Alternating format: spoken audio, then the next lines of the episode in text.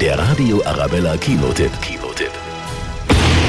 Das Känguru ist wieder da. Die schon wieder. Ich komme zurück. Äh, nee, wieder.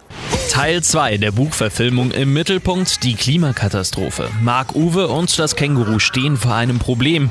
Die Mutter von Mark Uwes Nachbarin Maria leugnet im Internet die Klimakrise. Wenn wir es schaffen, deine Mama wieder hinzubiegen, Wenn sie nicht mehr die Klimakrise leugnet. dann gehst du nochmal mit mir essen. Dafür müssen sie die Verschwörungstheoretiker überzeugen. Gar nicht so einfach, denn die haben ihre eigenen Wahrheiten. Seit Jahrhunderten ziehen im Geheimen Kängurus die Fäden.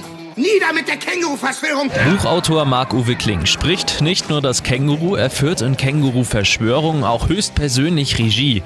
Entstanden ist ein lustiger Film mit politischem Inhalt. Wenn wir irgendwann feststellen sollten, dass es doch keine globale Erwärmung gibt, dann was? Dann hätten wir völlig ohne Grund dafür gesorgt, dass man in den Städten die Luft wieder atmen kann und dass wir nicht mehr abhängig sind von Diktatoren und deren Ölvorkommen. Da würden wir uns schön ärgern. Der Känguru-Humor ist und bleibt anarchisch und unberechenbar.